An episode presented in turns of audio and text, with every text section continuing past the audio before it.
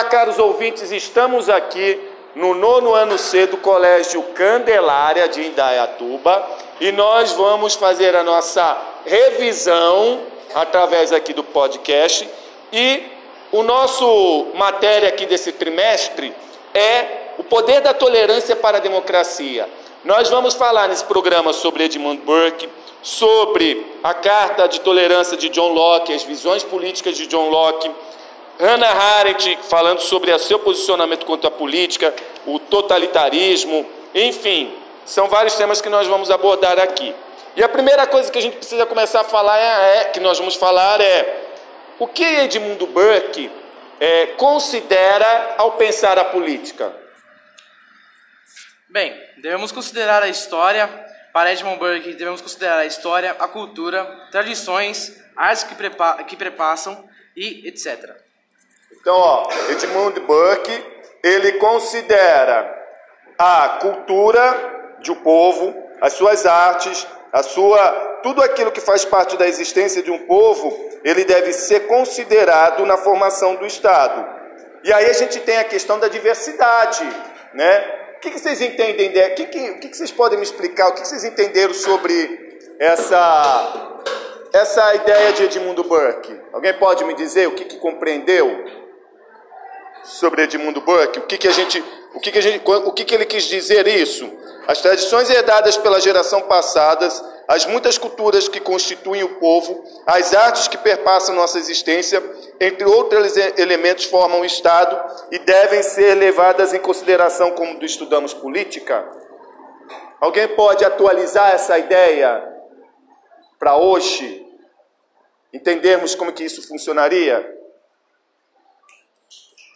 Que, que você acha? É, você consegue repetir a pergunta, por favor? Então, assim, ó, repetindo, peraí, tem uma outra. O que, que vocês acham? Que tudo isso que a gente falou sobre o que Edmundo Burke fala sobre a política, como é que você pode. O que, que você entendeu disso? Então, que a gente deve levar em consideração os erros passados e as tradições passadas para criar nosso, o nosso Estado hoje e não cometer os mesmos erros de antes. Isso pode ser uma observação, a gente observar os erros passados, as falhas passadas que nós cometemos, para evitar que isso aconteça, a gente tem que levar em consideração. A gente tem que levar em consideração a arte e a cultura do nosso povo. A gente não pode pensar em fazer é, uma determinada lei desconsiderando a realidade do nosso povo. Concordam? É, eu citei um exemplo numa outra sala é seguinte: a gente poderia criar, por exemplo, uma lei em que a gente estaria reverenciando a vaca.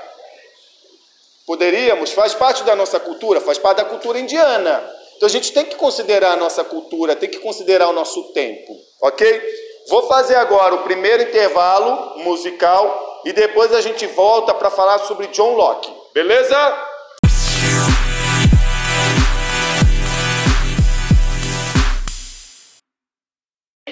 Estamos de volta aqui para a segunda parte dessa revisão. E agora, nessa parte da revisão, nós vamos falar um pouquinho sobre John Locke. Qual a posição de John Locke ao poder do Estado? Que direitos naturais Locke acha que o Estado deve defender? E a Carta à Tolerância de John Locke. Vamos lá, pode começar a falar um pouquinho sobre John Locke? Bem, é, primeiro nós devemos é, levar em conta que John Locke defendia o Estado laico, não religioso, e que ele defendia que o Estado devia apoiar os direitos naturais, a ampliação da tolerância e outros aspectos além do religioso por causa do pluralismo e as diferenças de valores. Ele se opunhava fortemente ao poder de um Estado muito grande, devido à doutrina robleriana de Hobbes, Hobbes, Hobbesiana. Então, ó, ele quer dizer o seguinte: olha os aspectos do que ele falou. Ele fala, ó, a questão da, da tolerância, né? Que ele dizia o seguinte: a, vivia naquela época lá de John Locke um grande conflito religioso entre as religiões cristãs, a, a, o catolicismo e o protestantismo, é devido à reforma protestante. Isso gerou conflitos, guerras, enfim. E aí ele falava sobre a tolerância, porque vamos entender o seguinte: num estado há uma diversidade de pessoas. E aí, a gente, e aí ele começa a falar sobre a Carta da Tolerância, e a gente vai à questão não só a diversidade religiosa, como a diversas, é, como outros tipos de diversidades que a gente tem. E que ele, é, ele já dizia que a gente deveria respeitar essas diferenças, para que não houvesse o conflito como estava havendo o conflito religioso. O outro ponto que você me falou, você pode me lembrar? Foi a parte do poder, a participação do, do, do Estado na sociedade. Então, vivia-se também naquela época um absolutismo, né? O poder, o absolutismo é quando o poder está na mão de uma pessoa, um grupo de pessoas, ele tem o poder total. O que, que significa isso? É, depois de, de, de é, é, das ideias aí de, de John Locke, é, Montesquieu fez a proposta da divisão de, de, de poderes legislativo, executivo e judiciário. Então, só fazendo esse parênteses para a gente entender que no poder absoluto o Estado tinha um poder sobre tudo: legislar, é, julgar e executar. E é essa a questão do que ele está falando. Um poder absoluto do Estado. O Estado não pode ter esse poder total. E é isso que implicava o grande problema. E John Locke, eh, você chegou a comentar também sobre é, defender as, as, o estado natural do ser humano, né? É, ele era um filósofo contratualista. Para a gente lembrar, Thomas Hobbes falava que o homem é o lobo do homem, que o homem no seu estado natural é mau. Rousseau falava que era bom. Então, o ser humano antes da constituição da sociedade. E Locke dizia que o homem era livre. Ele vivia em igualdade de condições. Os seres humanos, no seu estado de natureza, nasciam em igualdade de condições e é, em liberdade. E ele pregava que o Estado deveria fazer prevalecer esses direitos naturais. E aí ele é o pai do liberalismo. Vocês já ouviram falar de liberalismo, ou, ou hoje o liberalismo econômico? Alguém já ouviu falar? Sabe, que, sabe me explicar o que é o liberalismo econômico? Sabe me explicar, Diogo? Liberalismo econômico ou liberalismo de uma forma geral? Bem, é, em teoria o liberalismo seria uma, uma parte mais descontraída, por assim dizer, do capitalismo, onde as pessoas elas teriam uma maior liberdade em poder ter o que é seu, comprar e, e vender com uma certa liberdade. Sim, e, e, e para complementar isso, o papel do Estado nessa questão do liberalismo. Ele diz assim que o Estado não o Estado é, no, no, no, no Estado, é, numa ideia de liberalismo, o Estado não pode ser interventor. O Estado não pode intervir, porque ele acredita que a própria sociedade, por esse espírito natural de liberdade e de igualdade e de, de, de saber se julgar por si próprio, já, já iria se regulamentar. Então, por exemplo, ano passado, esse ano, acho que nós tivemos uma situação em que o presidente queria intervir no preço do petróleo. Só que o presidente atual ele, ele é adepto ao liberalismo econômico. Isso é uma contradição, porque no liberalismo econômico, por exemplo, o Estado não intervém no preço, mesmo que seja de uma estatal. Então ele, ele entende que tem que haver a liberdade do mercado para se manter. Ok? Vamos mais um intervalo, que esse foi mais longo aqui, esse quadro, e depois a gente volta para concluir.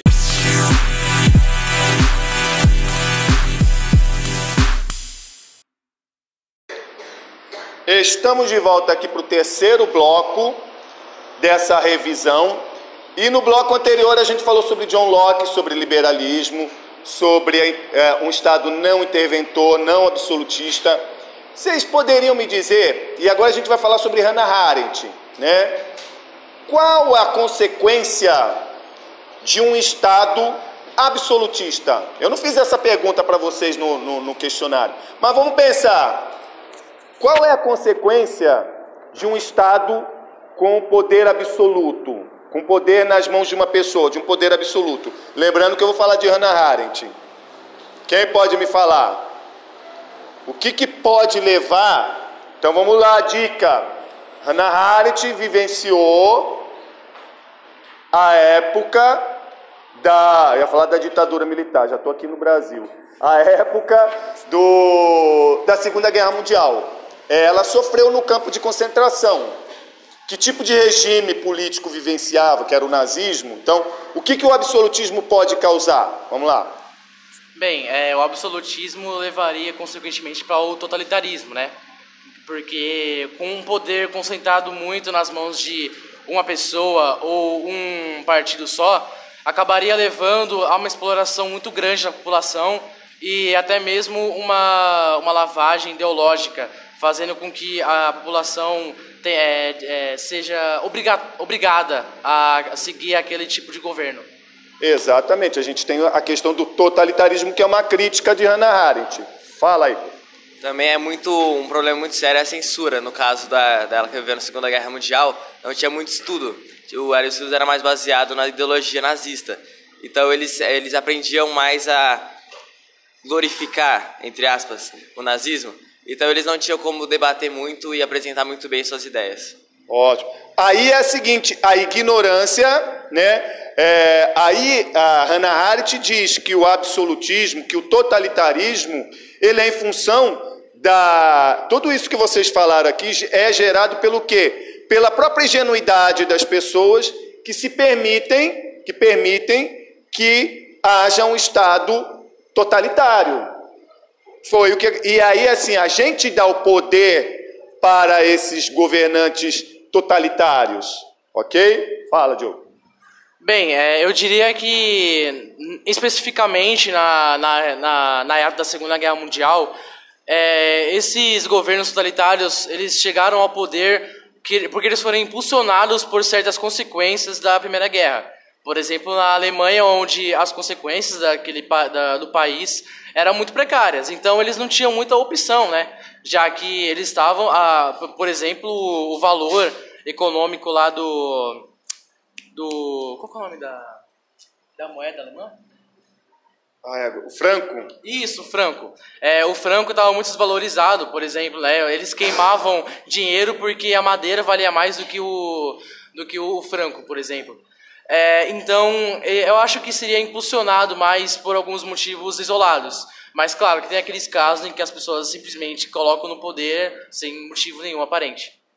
Aí, ó, esse ponto que ele falou é interessante. Então, assim, a crise, e vamos entender até que a gente pode rever o que a história diz para a gente ver o nosso ponto atual. Então, a crise, né, a crise que passava-se a Alemanha, por exemplo, naquela época, aí a Itália também, né, com Mussolini, impulsionou que ideias, ideias absurdas como de, de Hitler e como de Mussolini, fossem aceitas, porque assim, as pessoas estavam numa situação de desespero tão grande que elas aceitavam as ideias, né, a, a, a, tipo a ideia do salvador da pátria, daquele que iria salvar, queria libertar, queria melhorar a condição do povo. Então, isso leva as pessoas a, a aceitarem é, ideias totalitárias. Isso é um risco que não é só lá da, de 1945, lá da época da Segunda Guerra Mundial. Nós corremos também isso hoje, no mundo, se houver uma. Então, assim, numa, numa situação que a gente vive, uma montanha russa entre na situação econômica, quando você está lá embaixo, em situação de crise, as pessoas querem uma solução. E aí, se alguém vem com uma ideia muito esdrúxula, as pessoas acabam aceitando e caindo nessa, nessa, nessa, nessa ideia.